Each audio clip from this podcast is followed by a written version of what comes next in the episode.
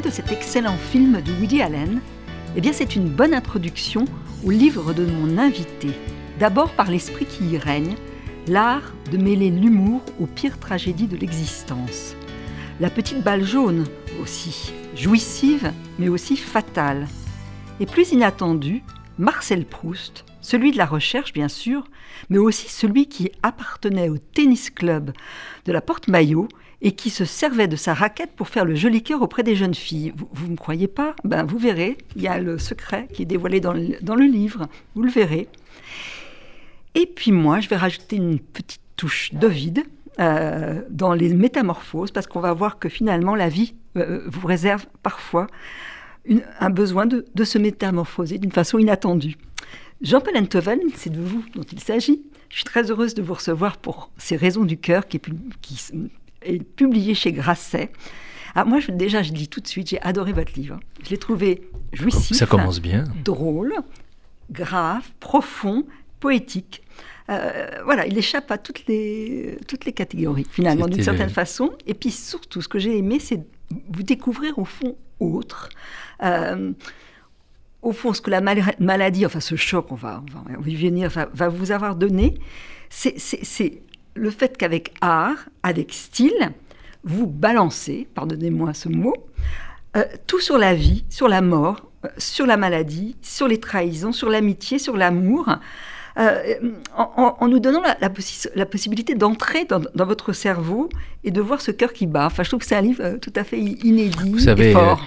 vous savez, dans la vie, tous autant que nous sommes, nous passons ce qu'on pourrait appeler un cap horn le horn. J'ai toujours été fasciné que, cette, euh, que ça porte le nom d'une corne, comme la corne de taureau qui fait mmh. valser euh, les, les, navires, les, les, humains. Et ce cap horn, on peut le passer par beau temps, on peut y faire naufrage, on peut en avoir peur et rebrousser chemin avant. Mmh. Euh, et ce cap horn, dans mon cas, ça a été une espèce de bizarrerie cardiaque euh, mais ça aurait pu être une dépression nerveuse, ça aurait mmh. pu être un chagrin d'amour. Euh, il y a des tas d'écrivains qui se sont servis de ces moments euh, de pivot, pivotement. Mmh. je pense particulièrement à un chef-d'œuvre de William Styron mmh, sur sa dépression, dépression nerveuse, bien sûr. Même le, le, Labro est un très beau livre. Oui. et puis, puis voilà, puis et puis qu'une fois qu'on a passé ça, on est, comme dit Freud, on est autrement le même. Autrement le même, c'est tout à fait ça. Vous voilà. êtes autrement le même, c'est oui. qu'on se connaît nous depuis beaucoup, beaucoup d'années. Voilà. Et je vous ai retrouvé, mais autrement le même, oui. avec une sorte d'énergie que, que, cela vous a donné. Ce qui oui, est étrange, parce qu'on est au fond du trou, donne... on est démoli, et tout d'un coup, il y a une énergie qui va naître. Il faudrait peut-être euh, expliquer ce qui m'est arrivé. Enfin, ce que Alors, on va dire peut-être quand même vous présentez quand même à votre façon. Mmh. Donc vous êtes, vous le dites d'ailleurs, éditeur, auteur, euh, journaliste. Bon, euh, on a lu beaucoup de vos livres, hein, des très beaux livres. Les, les, Enfants de Saturne, vous avez fait un dictionnaire amoureux de Proust, Ce qui plairait à Blanche, puisque vous en parlez dans. Ça va servir à alimenter beaucoup de choses. Vous donnez vos valeurs, euh, la bonté, la désinvolture, le goût du bonheur, la loyauté, et puis le goût de placer les femmes comme la partie la plus exaltante euh, et passionnante de l'humanité. Donc, ça, je suis oui. d'accord avec vous. C'est oui. très bien. Voilà. Et puis, il va se passer quelque chose. On va le ra raconter. Une nanoseconde qui a tout fait basculer. Oui, parce que oh, oh, le, physiologiquement, c'est pas grand-chose. C'est une aorte euh, qui explose euh, à l'intérieur de soi. Mais ce qui est intéressant, c'est comment euh, ce qui a précédé. Dans mon cas, pour tout vous dire, j'ai transformé une peine de cœur en un problème cardiaque. C'est ce que le médecin, d'ailleurs, qui est à la fois balourd, un peu vulgaire, mais oui. comprend. Oui, bien sûr, il comprend. Mmh, beaucoup plus, il, beaucoup il, plus fort qu'il en a Oui, bien sûr. Mmh. Il est très fortiche. Et puis, euh, à partir de là, c'est de la plomberie simplement. Et, et l'opération dure 9 heures. Ce qui était fascinant de cette opération, c'est que pendant 155 minutes, mmh. mon cœur n'a pas battu. Ouais. Et donc, j'étais euh, vivant et mort en même temps. Vous savez, en Comme physique. Le petit chat. oui, en, en, physique quantique, il y a une expérience très connue qui s'appelle le, le, fameux chat de Schrödinger, que je ne vais pas vous expliquer ici. Mais euh, pendant euh, le protocole de cette expérimentation, il y a un petit animal qui est à la fois vivant et à la fois mort, mmh. tant que dure l'expérience. Ouais. Quand l'expérience s'arrête, il est soit vivant, soit mort. Et là, vous dites, vous êtes à la fois mort, vivant, mais alors vous avez de la chance. Est-ce que vraiment, alors le, professeur a laissé votre cœur à, sa place, mmh. parce que ça a pu encore beaucoup plus troubler les choses, mais que parfois il peut l'enlever. Oui, oui, bien sûr. Il a, il a la chance. Hein oui, oui, euh, c'est un détail. C'est très bizarre le corps humain. Hein. C'est euh, c'est très bizarre. C'est à la fois d'une fragilité absolue et d'une force, d'une robustesse. Ce qui est amusant, c'est que dès le départ, vous, vous, démarrez sur, sur, le corps humain finalement. Ça démarre avec une partie de tennis, avec un, un, ami, qui n'est pas un vrai ami, en tout cas c'est un compagnon de longue date, c'est votre euh, joueur de tennis préféré, un Argentin, qui s'appelle Archie, qui est un jouisseur, qui est intelligent, instinctif, sans aucun scrupule. Et puis il a à votre différent, à la différence de vous, la faculté d'avoir une sorte d'ardoise euh, magique, c'est-à-dire qu'il oublie. Hein. il efface ce qui n'a pas été et il va aller vers d'autres expériences. Et là. Oui, mais c'est parce que c'est un, c'est un Archie euh, qui est un playboy. Mhm. Euh, c'est un playboy qui est incroyablement catholique. Mhm. Et il trouve que le, catholicisme, c'est génial parce que c'est lui l'ardoise magique. C'est-à-dire que on peut commettre les pires péchés de la terre et en une seconde, on peut presque être béatifié. Donc euh, c'est une machine. Vous savez, Aragon a un vers qui dit euh, Donnez-moi la gomme à effacer l'immondice humain. Eh bien, euh, le catholicisme, par certaines de ses stratégies, permet d'être neuf à, la demande. Mmh. Alors, donc, parler du tennis, et là, justement, c'est vous dites que la jouissance du tennis, elle joué toute votre vie c'est que le finalement, c'est le corps qui commande, c'est pas l'esprit. Donc, c'est les gestes qui vont précéder la pensée. Oui, oui mais euh, d'une manière générale, d'une manière générale, euh, dans les, pour les choses décisives, euh, mon corps m'a toujours précédé. Mhm. Euh, je, lui, prête des bien meilleurs réflexes que, que, mon esprit. J'ai toujours eu l'habitude de faire confiance à mon corps. Il me devance. Mhm. Il, euh, il trouve les bons chemins, les, les, les bons réflexes. Je préfère le réflexe à la réflexion. Il, mhm. c'est ça, mon corps. Et, alors au tennis, évidemment, il, il sait ce qu'il doit faire. C'est ce qu'il doit faire. Donc il y a cette énergie que vous donne le tennis. Et d'ailleurs, on y reviendra, mais l'humanité, un peu, vous la... il y a deux espèces. Il y a ceux qui sont, vos deux termes, les biophiles et les biophobes. Ah, ça, hein ça c'est une partition fondamentale. Pour vous, euh, une partition hein. fondamentale parce que je pense que le l'humanité, euh, euh, de toutes les oppositions disponibles, mmh. riches, pauvres, citadins, provinciaux, euh, hommes, femmes, toutes les oppositions, l'opposition la plus fondamentale qui distribue l'espèce humaine en deux camps, ce sont les biophiles et les biophobes. C'est très compliqué. Euh, on, peut, on pourrait dire, bon, les uns sont les, qui, aiment la vie, l'autre qui la déteste. Euh, personne ne dira que je déteste la vie, mmh. n'est-ce pas? Personne ne mmh. dira ça. Mais en vérité, en France particulièrement, il y a une grande tradition de biophilie qui va depuis euh, la grande école libertine, contre-réformée, jusqu'à Solaire sous Jean d'Ormesson euh, autour de nous. Mhm. Et puis il y a une grande école biophobique qui va depuis euh, euh, les jansénistes, qui passe par Port-Royal, par la première NRF, qui aboutit à Yoga d'Emmanuel Carrère, mhm. voilà, qui est un très bon livre par ailleurs, mais enfin un livre biophobique, ou Le Monde des livres, ou France Inter, mhm. si vous voulez. donc j'en parle très librement de ces deux traditions, oui. On peut avoir les deux traditions à la fois. Euh, c'est périlleux. Il y en a toujours une qui l'emporte. Hein. Oui, peut-être, peut-être. Alors, ce, que, ce qui va se passer là, sur ce, sur ce terrain de tennis, c'est, et pour moi, tout le livre, ça va être un brouillage temporel. Oui. C'est-à-dire que là, euh, là, vous allez avoir tout d'un coup bon, bah, ce, choc au cœur, hum. et que euh, vous avez l'impression que, je vous lis, l'espace nerveusement s'allonge, tout devient gluant, Certains rêves ont le goût de cette écrasante lenteur, quand le plus insignifiant des gestes semble devoir soulever des tonnes de matière invisible. Les amateurs d'inconscient comme M. Rachid, le quasi-gourou que j'ai brièvement fréquenté après le départ de Violante, une femme très nocive, prétendent qu'il s'agit là d'une réminiscence fétale. Cette opinion infalsifiable ne me satisfait pas vraiment. Dans cette lenteur, je vois plutôt en action un venin qui paralyse, contraint, en mur et fige la vie en une lave vite durcie. Tout s'est alors déduit de cet instant peu fluide. Et donc là, vous allez naviguer dans un, un, passé présent, vous le dites sans arrêt. on, dit souvent qu'à l'instant de sa mort, on, voit en une fraction de seconde la totalité de son existence. Euh, c'est un peu ce qui m'est arrivé. Mhm. Euh, tout d'un coup, la notion de durée, de temporalité s'estompe et on est contemporain de tous les instants de sa vie. Et dans ce livre, précisément, j'ai, j'en ai, j'ai choisi d'en privilégier euh, quelques, hein. uns mhm. n'est-ce pas? Tout à fait. Le, des rêves, des souvenirs, des souvenirs imaginaires, mhm. des souvenirs réels. Tout ça s'entrelace et ça fabrique, ça fabrique un, un homme. Et c'est la, c'est la réflexion sur le temps qui vous lit tant à Proust. Oui, c'est ah bah ça. Parce qu'il n'y a pas de temps linéaire, on ne va pas en parler, on va pas faire une dissertation, mais c'est ça. C'est pour ça que vous ressourcez avec Proust, en lisant Proust, parce que c'est une, autre vision, parce que les, personnages changent sans arrêt dans la recherche, hein. comme ça va être d'ailleurs dans votre livre. Euh, le point de vue va changer. Proust, euh, Proust est, un, est, un, génie absolu. Euh, il m'a évidemment, mon père et ma mère m'ont donné la vie, mais, mais ma seconde naissance, je la lui dois puisque c'est grâce à lui que je vois le monde mhm. tel qu'il est. Mes parents m'ont donné la vie biologique simplement. Alors ce que vous dites aussi, c'est que ça va, ce choc, ce choc au cœur, ce choc à la tête, partout, ça va vous donner la possibilité de dérailler. On en a parlé tout à l'heure. Alors là, vous adressez à un des internes, qui est d'ailleurs très sympathique, euh, que vous appelez Tom Hanks. Oui, parce qu'il lui ressemblait. Il lui ressemble, et d'ailleurs, je l'aime beaucoup, ce, ce, garçon.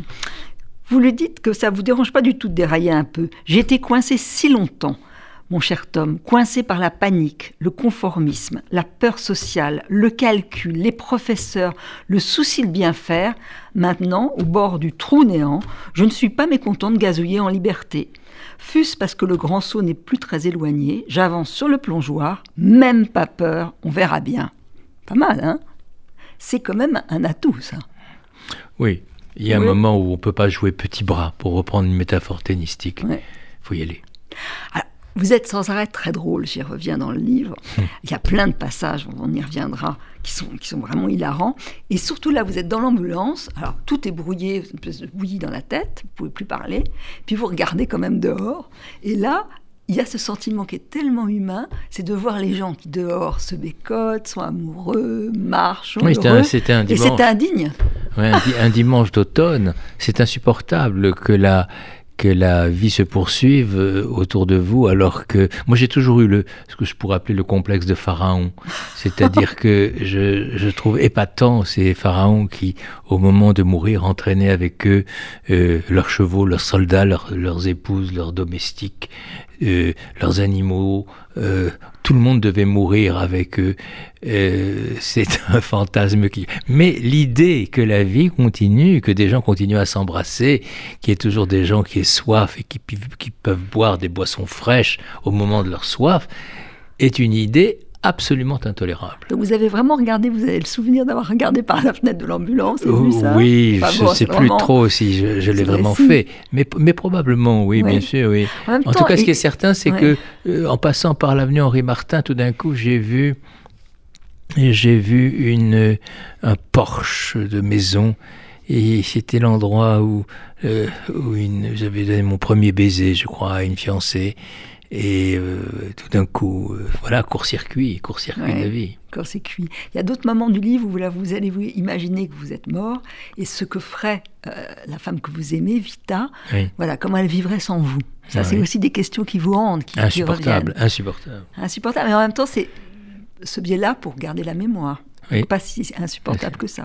Et là, déjà dans cette première partie, avant, avant d'arriver à, l'hôpital et à la clinique, vous valdinguez et les premières images qui viennent dans les rêves, c'est quand même l'enfance. Oui. Hein, fondamental, mm. ça va être votre mère, votre père, votre meilleur ami mm. euh, de jeunesse. D'abord votre mère qui s'appelle Gilberte. Oui, bien sûr. Gilberte. Bien sûr. En hommage à Proust. Oh non, pas du tout. Non, non, mais c'est hasard. Quand j'ai quand j'ai écrit mon dictionnaire amoureux avec euh, mon fils Raphaël, on le lui a dédié parce qu'elle s'appelait Gilberte. Et il est vrai que ce prénom lui a peut-être donné envie de lire Proust, et c'est elle qui nous a initiés. Mm. Donc euh, ben, Gilberte, c'est pas c'est pas innocent. Ah, il y a une très belle image d'elle. On voit une femme qui est très âgée, mais qui est toujours coquette, qui est toujours pouponnée, et, surtout qui lit. Et alors c'est un auteur que vous n'aimez pas, Zola, mais La joie de, vivre, je ne sais pas si vous l'avez relu ensuite ou lu ensuite, c'est un, livre de Zola qui ressemble à rien, qui n'a rien à voir avec le Régon Macquart, c'est un de ses derniers livres, où c'est justement la, chute d'un monde, ça se passe en Normandie, il y a des falaises qui sont mangées par la mer, c'est un monde qui s'écroule. Non, la euh, vérité, c'est pas ça. Que ma, ma, mère, au moment de mourir, euh, euh, était une mort un peu organisée, pour tout vous dire. C'est bien, c'est aujourd'hui la, journée de, de l'ADMD. Ah oui, mhm. et tu un peu organisé, mais entre nous, c'est pas la peine de passer par la loi. ou par... Et alors, elle, euh, elle lisait La joie de vivre euh, de Zola, et il lui manque une dizaine de pages. Et, elle me demande, euh, elle me dit de lui résumer la fin. Et j'avais pas lu la, la, joie de vivre de Zola. C'était, c'était très difficile de, de lui mhm. raconter une fin imaginée. Je pouvais pas la quitter sur un mensonge. Et et là, il s'est passé une chose très bouleversante, puisque ma mère, qui était agnostique totalement, euh, comprend que j'ai pas vraiment lu le livre. Et, et, elle me dit, elle pour qui euh, le néant l'attendait dans quelques mhm. secondes, et elle me dit, tu me raconteras. C'est magnifique. Euh, ce qui est une façon de me dire que malgré tout, on se retrouvera, malgré tout, euh, il y aura de la vie, alors que il y a quelques il y a peu de temps, je rendais visite à, un ami très cher et centenaire lui aussi. Et comme ma mère, il avait le sentiment qu'il euh, s'engageait dans le néant. Mhm. Et je lui dis, mais euh, ça ne vous fait pas peur, euh, le néant? Et il m'a dit, pourquoi voulez-vous que, que j'ai peur d'un d'un endroit euh, où je vais, mais où j'ai séjourné depuis si longtemps avant de naître? Donc, euh, je pense que ma mère pensait ça de la même façon. Ah, c'est beau. Euh, voilà. Hmm.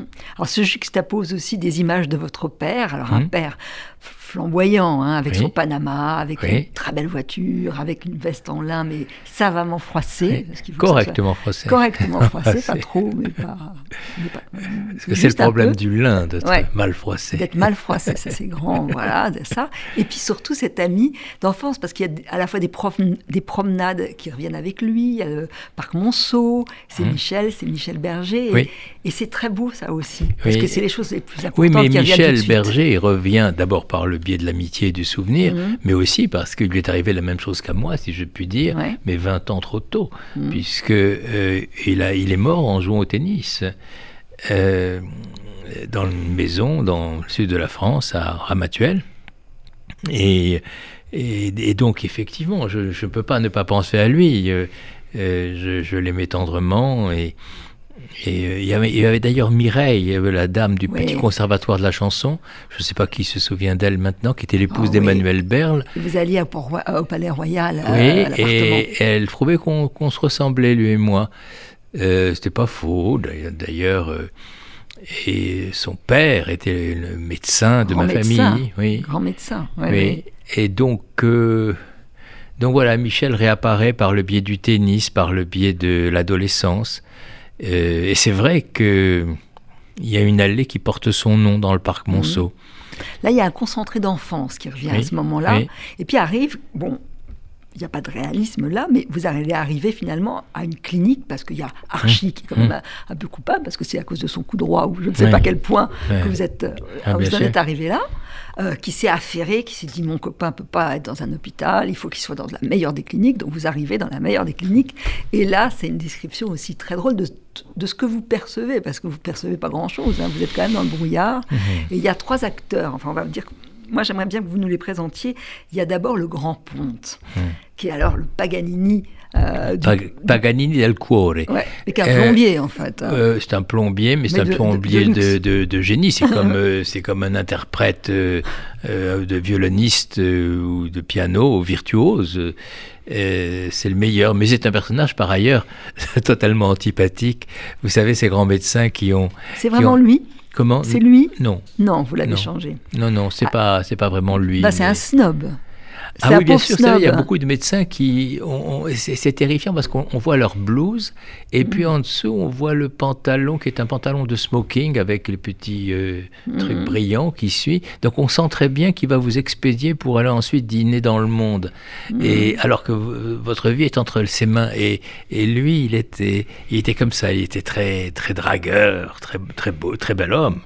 Une espèce de de, de Gianni Agnelli, je sais pas, ils sont mhm. magnifiques ces hommes-là. Ouais. Vous trouvez euh, qu'ils ressemblent au, second mari de François Sagan Oui, bien sûr, Guy, euh, euh Et, vous dites d'ailleurs qu'il a un, peu une vague vulgarité, une vulgarité diffuse. Il a un, côté un peu vulgaire au fond, dans sa façon bien sûr, euh, bien sûr. d'afficher. Oui, oui, il, aurait, il aurait pu, Amélie Nothomb, ça c'est Il aurait pu, oui, oui, ah, il, a un, il, a un, fantasme érotique, c'est Amélie Nothomb.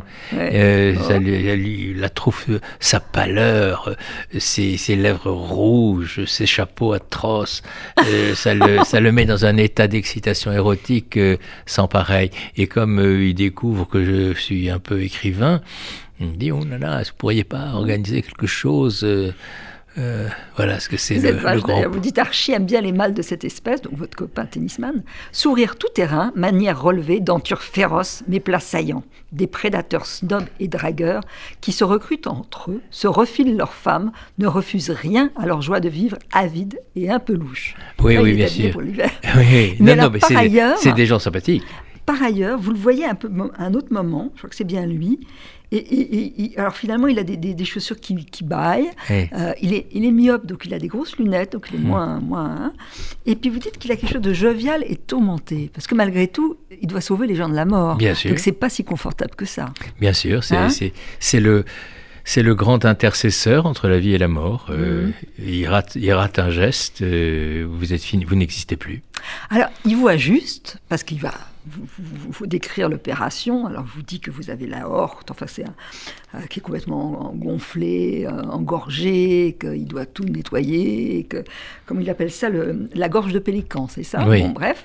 Et il, compare ça aussi au gros, au gros tube rouge et bleu qu'il y a sur le centre euh, Pompidou, vous savez Ah oui. Et, ça lui, il dit, voilà, c'est ça ton truc. Et, et, et il, il essaye de trouver les sources et il dit ça vient quand même parfois d'un gros chagrin, d'un gros cœur. c'est quand même un Vous savez qu'au Japon, il y a des cliniques, euh, il y a cette liaison entre, entre l'âme et le corps, entre mhm. l'état d'esprit et le cœur.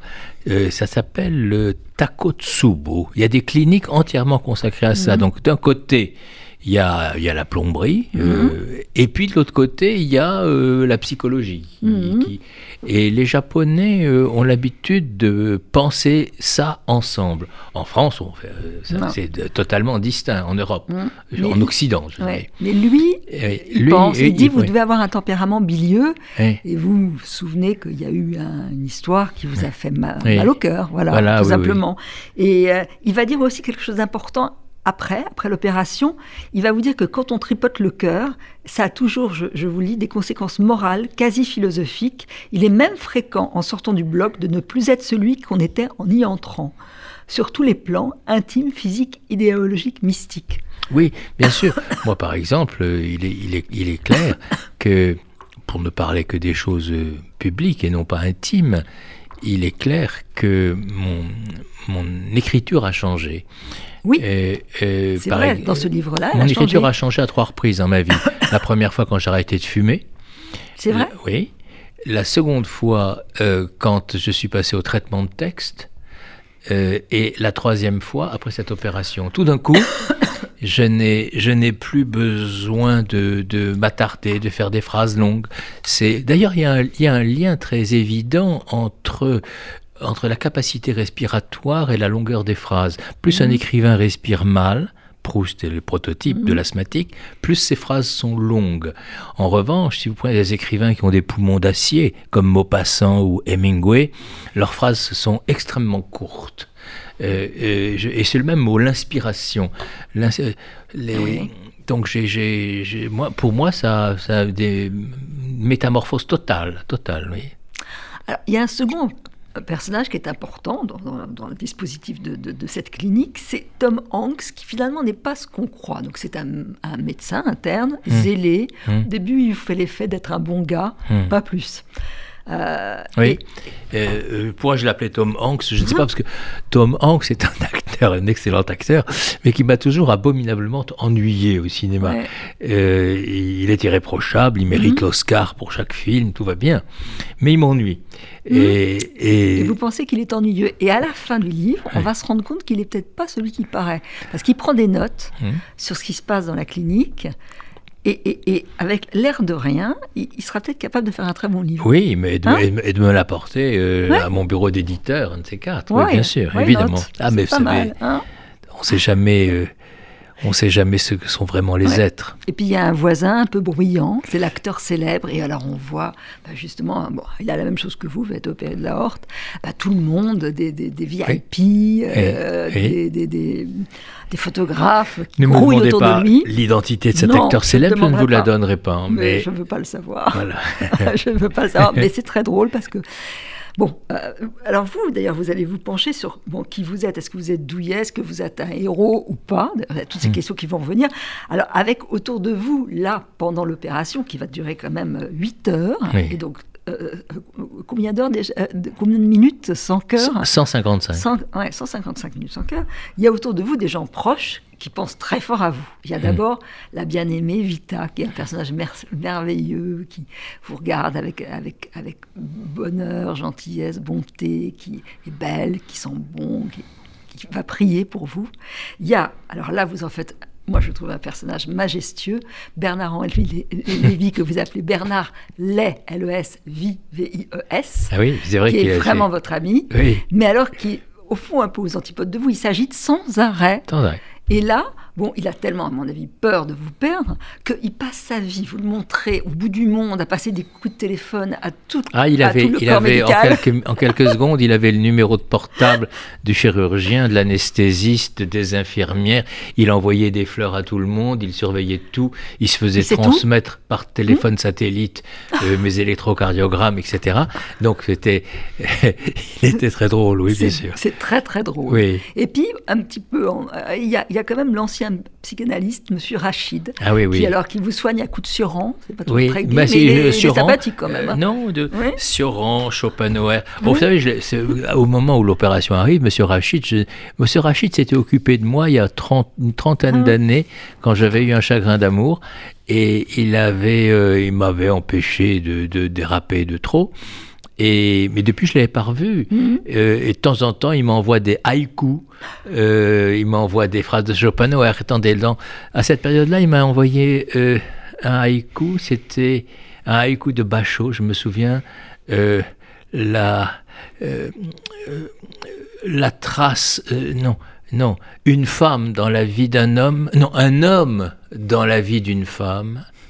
À la ligne. La trace d'un oiseau dans le ciel. Euh, ou bien il me disait, et, ou bien euh, quand je commençais à aller mal avec mon opération, il m'envoie une phrase de Schopenhauer La vie, point d'interrogation, en gros, une tragédie, dans le détail, une comédie. Euh, et, il passait son temps à me. Et quand je lui dis à la fin. Pas perdre le lien. Comment? De jamais perdre le lien, Jamais perdre le lien. Donc c'est quelqu'un qui m'envoyait des petites, mhm. petits messages en morse, comme mhm. ça. Et puis il y a Olivier, votre éditeur, qui est toujours ah là, fidèle, qu'on voit. Et bon, vous décrivez, avec beaucoup aussi encore d'élégance, la, souffrance au réveil, ah le, plexus qui a été cisaillé. Oui, oui, ça c'est euh, terrible, parce, que ça fait, ça fait très très très mal. Euh, et, et, surtout la douleur, bon, qui n'a pas d'intérêt en soi, sinon que elle vous renseigne quand même sur ce que vous auriez fait euh, hmm. dans des circonstances où on vous, tout, chacun de nous se demande euh, est-ce que, j'aurais parlé, pas parlé? Souvenez-vous le discours de Malraux euh, pour le transfert des cendres, la honte de ceux qui, qui sont morts sans parler, et plus encore après avoir parlé. Donc euh, ça c'est terrible mm. et, moi je, découvre que je suis totalement lâche, que j'aurais jamais résisté. Quand je pense à, au courage d'un Pierre Brossolette, au courage de, Jean Cavaillès, au courage de Jean Moulin, euh, mm. moi c'était, j'aurais donné toutes mes planques, tous les réseaux. Mais heureusement, euh, il y avait la morphine. Mhm. Et la morphine, Ouais. Alors, je, je vais vous est- interrompre un tout petit peu. La morphine, ça va quand c'est pas trop long. ouais, Mais quand moi j'ai eu deux opérations, la première fois c'était merveilleux, la seconde fois ça marchait plus du tout et ça vous donne la, la nausée. oui, oui, bien sûr. elle est- elle est double, la euh, C'est morphine, vrai, c'est vrai, mais en tout cas, euh, euh, j'étais très proche de Françoise Sagan, qui est très, qui, qui- qui est très qui présente existe dans le livre. Et Sagan, après son accident de voiture, on l'avait, on l'avait initié, guéri un peu au palfium, mais elle Mhm. l'a jamais quitté de toute sa vie, et, Ouais. et elle en est morte. Est à la fin, euh, Mhm. quelques dizaines d'années plus tard, mais enfin, elle en est morte.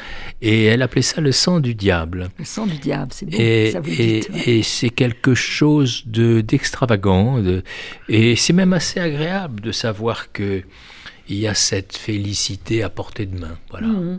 Euh, bien. si jamais ça va très très très très très très mal, je pense que les drogués doivent se dire des choses pareilles. Oui, certainement. Alors là, vous allez nous emmener dans un tourbillon de, souvenirs, parce que vous êtes proche du néant, avec le passé et le présent qui se mêlent et surtout qui s'arriment au- aux souvenirs de votre vie. Et là, c'est une façon de faire un bilan de, au fond, ce vers où vous avez envie d'y aller, de, vous débarrasser. Il y a des choses d'ailleurs, d'abord, c'est là-dessus que ça s'ouvre, c'est les cauchemars. Et c'est l'idée d'essayer, c'est pas facile, de se débarrasser des gens et des pensées toxiques. Et là, il y a des images très fortes. D'ailleurs, il y a une liaison fatale, ça arrive à tout le monde, où on est soumis, on devient, on n'est plus là.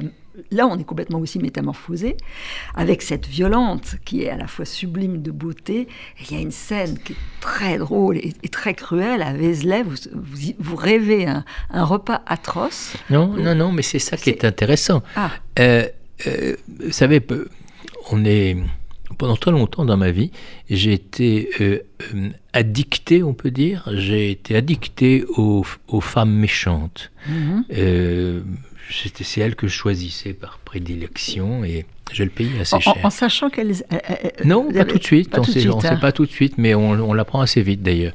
Euh, J'ai trouvé des explications très convaincantes là-dessus, mais je ne vais pas Mhm. vous encombrer avec Mhm. ça. Et, et donc, euh, avec mon poitrail cisaillé, euh, ça me renvoie à un des derniers déjeuners que je fais avec cette violente. On est dans un dans le Morvan à Vézelay et, on lui sert un coquelet. Et, elle, euh, elle déchire le poitrail du coquelet exactement comme le médecin a déchiré ma, euh, ma poitrine à moi. Et donc, si vous voulez, c'est ça qui est merveilleux dans les souvenirs, c'est que ils, ils bricolent, ils Mhm. prennent une chose de la vie de maintenant Mhm. et ils vont dans le. Il y, a, il y a un proverbe africain qui dit euh, quand la mémoire va chercher du bois, elle rapporte le fagot qui lui plaît. Mhm. C'est-à-dire que la mémoire part dans le passé et elle trouve quelque chose qui, autour d'un détail, se Mhm. parle du présent. Et en la circonstance, c'était le poitrail cisaillé du coquelet ou le mien. Voilà. Ouais, c'est une scène très forte. Alors, il y a bien sûr les femmes, hein, on, on on découvrira surtout la, la scène, qui, la scène d'ouverture, c'est quand vous êtes avec votre père, euh, à quel endroit déjà euh, Paradis plage, et vous voyez au fond ce qui va cristalliser votre goût des femmes, des femmes qui sont, qui sont Oui. très belles. Oui, mon père, était Euh, très sédu- mon père était très séduisant. Il m'emmenait sur une petite plage où il y avait des petits orchestres. Euh, on, est en- on est dans l'outre-mer. Et, et effectivement, les femmes sont belles. Comme mon père est important, elles lui font du charme. Et, et il doit sans doute avoir euh, ses maîtresses par là. Et, et, et c'est vrai que mon idéal féminin se, se fixe à ce moment-là. Ouais. C'est. euh, euh, oui. Que, que Question que je poserai plus tard. Euh, Vous avez aimé une femme laide? Euh, Alors, cette question est fondamentale. Oui. Vous voulez vraiment que je vous réponde? Après l'émission, peut-être. parce qu'il y a d'autres choses. Non, parce que j'avais un- euh, dans ma vie un, un ami qui était un vrai playboy pour le coup et qui me donnait des cours, qui me donnait, Mhm. qui m'apprenait la vie quand Oui. j'avais 15, 16, Ouais. 16 ans. Et il m'avait dit, tu sais, pour des gens comme nous, ce qui est plus difficile à séduire, ce sont des femmes laides. Ouais, Je dis, mais pourquoi Pourquoi? Il me dit parce que elles vont croire qu'on a fait un pari, qu'elles vont être Mhm. ridicules. Mhm. Et, et- et donc, euh, euh, d'abord, simplifions le problème. Il faut aimer toutes les femmes. Parce qu'elles sont beau, toutes ça. aimables. C'est beau, c'est vrai. vient se mêler après à ça l'idée de la transmission. Euh, il y a des idées qui vous viennent. Alors, vous pensez à vos enfants, donc trois, euh, un d'un premier mariage, deux, un, garçon et une fille d'un second. Et il y a cette réflexion que je trouve très belle sur, sur le mythe d'aîné et le mythe d'Oedipe. Ah pourquoi c'est le mythe d'Oedipe qui, finalement reste Non, parce qu'il y, a deux, il y a deux mythes fondamentaux. Mhm. Euh, bon, il y a le mythe d'Oedipe que tout le monde connaît plus ou moins. Oedipe euh, revient euh, à Thèbes, tue son père, épouse mhm. sa mère. Bon, donc c'est Freud codifie le mythe d'Oedipe, mhm. c'est-à-dire c'est celui qui en gros tue son père. Mhm. Et puis il y en a un autre de mythe, qui est un mythe que je trouve fondamental, qui n'a pas la même dignité que le, que le, que le mythe d'Oedipe. Mhm. C'est l'histoire d'Aîné. Mhm. Aîné, le héros troyen, après la guerre de Troie, prend son navire, erre en Méditerranée, débarque dans le Latium, en Italie d'aujourd'hui. Il va fonder Albe et la nouvelle, la nouvelle romanité. Et son père, qui est sur le navire, très fatigué, son père qui s'appelle Anchise. Et il est très très fatigué. Il dit à son fils aîné, va, va laisse-moi, va, va, bâtir ton royaume et laisse-moi. Et aîné dit non, non, non, non, pas question. Il prend son père Anchise et il le traîne sur ses épaules, il, il le traîne sur la plage, il l'installe sous un figuier, il fait venir des, des, harpistes qui vont chanter et rappeler les exploits merveilleux qu'Anchise a accomplis. Donc, il y a d'un côté donc Oedipe qui tue son père, d'autre côté vous avez euh, euh, Aîné qui porte son père sur les épaules. Mhm. Il se trouve que Freud a choisi euh, le grec, il a mhm. choisi Oedipe. Mais imaginez qu'il ait choisi le mythe de Aîné ou le complexe mhm. d'Anchise, je ne sais pas comment on l'aurait appelé. Et je pense que l'histoire du monde aurait été changée. Mais bon, il se trouve que Oedipe est beaucoup plus fameux et plus cruel. Avoir pensé à votre fils, à oui, bien sa histoire. Oui, bien sûr, parce que je, parlais de mon fils aîné, avec qui j'avais eu quelques petites affaires douloureuses. Euh, et mon fils aîné, tout d'un coup, je l'orthographie dans ma tête, fils aîné, euh, mhm. euh, voilà. Mhm. ce jeu sur les mots. Et vous souvenir de votre propre père, à la fois beau et flamboyant, puis il y a une scène terrible que vous racontez dans le livre. Bon, il fait partie des, des, des, des colons, seigneurs, entre guillemets, qui, bon, pas pour régner, ont besoin d'exercer la violence. Il n'est pas le seul. Et il y a un moment, il est fort, il est grand, il est. Hein, où il va euh, crever l'œil d'un homme qui lui, qui lui, oppose résistance. Et c'est vrai qu'à la fin, à la fin du livre, tout comme votre fils aîné, vous l'accueillez parce que finalement, il y a des moments de la vie qui sont, qui sont détestables et que les gens ne sont pas d'une seule pièce. Ils sont comme des mosaïques. D'ailleurs, vous parlez de la, mosaïque en, amour, que les êtres sont des mosaïques inachevées et que vous m'avez bien lu, Caroline. Ben, je lis toujours bien. Sinon, je ne reçois pas mes invités. Quel, bonheur. C'est rare, vous savez c'est important, sinon il ne faut pas le faire. Hein, ça, mm. je suis bien d'accord. Donc il y a ça, et puis vous avez un regard très acerbe sur le monde d'aujourd'hui, euh, avec votre éditeur, qui vous dit, écoute, euh, euh, méfie-toi de, des trop belles écritures, euh, il, faut, il faut aller plus vers euh, l'âpreté du monde. Et, vous êtes très ironique quand même sur ça, sur le, fait qu'il faut faire rentrer la société, qu'il faut faire rentrer les bonheurs du monde dans ah les romans, ah oui, bien sûr, dans la littérature. des... Moi, j'ai toujours fait des romans avec des gens beaux, heureux et ensoleillés. Euh, mais ce ne sont pas du tout des valeurs porteuses aujourd'hui. Il faut mieux être. Euh, ben là, ils ne sont pas tous beaux ni ensoleillés. Non, mais ça, c'est ah. pas ça, c'est un livre différent. Hum, Je parlais jusqu'à jusqu'à ce hum. livre. Ouais. Le, précédent livre, par exemple, euh, qui s'est passé sur la côte amalfitaine avec une femme riche et belle et perverse, ce sont là des, des choses qui, qui sont désormais totalement interdites. C'est comme euh, la, la, pensée woke euh, ne me pardonnerait pas de telles euh, imaginations. Cela dit, je m'en fiche. ça, ce, qui, est si drôle, c'est que le grand Ponte, alors qu'il a eu très, enfin par sa maîtresse, aux, fantaisies du livre précédent, est très excité. Il vous demande des adresses et c'est très très drôle ça, parce qu'il pense qu'à ça et puis ça vous exaspère. Vous n'avez pas envie de parler avec ça de lui. Et puis il y a aussi une réflexion un peu sur est-ce qu'on peut encore être mélancolique dans notre monde? Euh, et là, il y, a un dialogue d'ailleurs avec euh, Bernard Lévy, oui. Vous qui ne s'autorise pas la mélancolie. Euh, non, parce qu'il n'a pas le temps. Il n'a pas le temps. Il, a, peut-être en lui il quand même. Il n'a pas, pas, le temps et il, il a des choses à faire. et puis surtout, ce qui m'oppose à lui, c'est que, euh, euh, comment dire, euh, euh, moi, quand, à mesure que la mort s'approche, j'essaie je, je, je, d'être prêt, de, de, mettre de l'ordre dans mes manuscrits, euh, mes correspondances, les mots de la fin, etc. Et bien, il mais surtout pas malheureux. Il faut pas être prêt. Parce que la mort, bon, elle fait son travail, elle, elle tue, -hmm. c'est son job. Euh, mais si ça se trouve, c'est pas une mauvaise personne. Et et par conséquent, euh, si, si, tout est prêt dans ta vie, tout est en ordre, elle peut t'emporter. Il vaut mieux lui donner l'impression que tu as encore des choses à faire. Et, et c'est un raisonnement euh, et, qui et se tient. Aussi, D'ailleurs, autour euh, du bonheur, ce qui, oui. ce qui dit comme à Stendhal finalement, oui. il, faut, il faut que le bonheur ait envie de vous attraper. Ah oui, ça c'est une chose très fondamentale parce que il y a une lettre très célèbre de, de, de Stendhal à, à, Balzac parce que quand, quand Stendhal écrit euh, La Chartreuse de Parme, il donne son manuscrit à Balzac, qui était imprimeur. Et Balzac, merveilleusement, euh, imprime une page du manuscrit de Stendhal et une page blanche, sur lesquelles il met ses observations. Ce manuscrit se trouve à la Bibliothèque nationale, c'est un trésor national. Mmh. Et à un moment donné, euh, Stendhal parle de la chasse du bonheur. Alors Balzac lui dit mais mais mon cher Belle, euh, vous, vous savez plus écrire. On dit la chasse au bonheur, parce que mmh. c'est un datif qu'il faut. Et Stendhal lui répond Non, non, pas de... si je mets un datif, la chasse au bonheur, ça voudrait dire que le bonheur est simplement un gibier. Mmh. Mais en revanche, si j'écris la chasse du bonheur, ça veut, peut vouloir dire que je chasse le bonheur, mais ça peut vouloir dire que le bonheur me chasse moi. Donc mmh. il faut en effet devenir le gibier du bonheur, c'est-à-dire lui donner envie de, de vous prendre, vous, pour cible.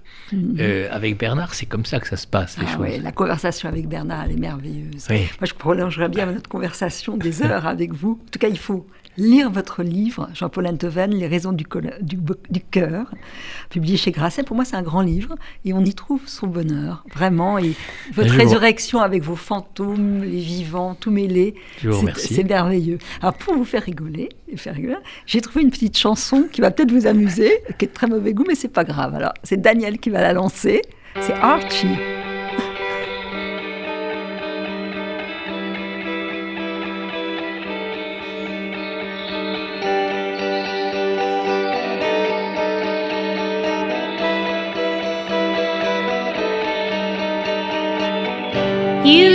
blessed